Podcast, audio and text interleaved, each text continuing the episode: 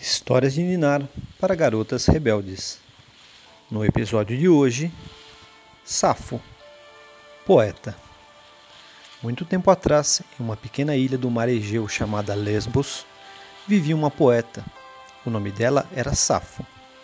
Safo tinha cabelos escuros e um sorriso doce. Ela comandava uma escola especial na qual garotas aprendiam arte e religião. Ela também escrevia poemas que eram lidos e cantados durante cerimônias públicas, muitas vezes em despedidas para as alunas que estavam prontas para deixar a escola.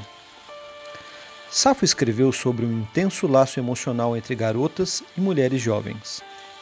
Na Grécia Antiga, mulheres casadas não conseguiam ter amizades muito próximas como as que tinham na escola. Em vez disso, passavam a maior parte do tempo confinadas nas casas dos maridos.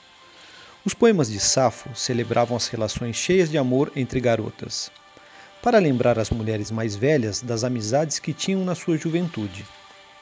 Os grandes escritores e pensadores da época elogiavam o seu trabalho e ela inspirou muitos outros.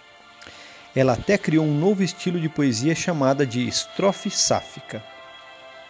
Ela escreveu seus versos em rolos de papiro, alguns dos quais foram cuidadosamente guardados na grande biblioteca de Alexandria, no Egito.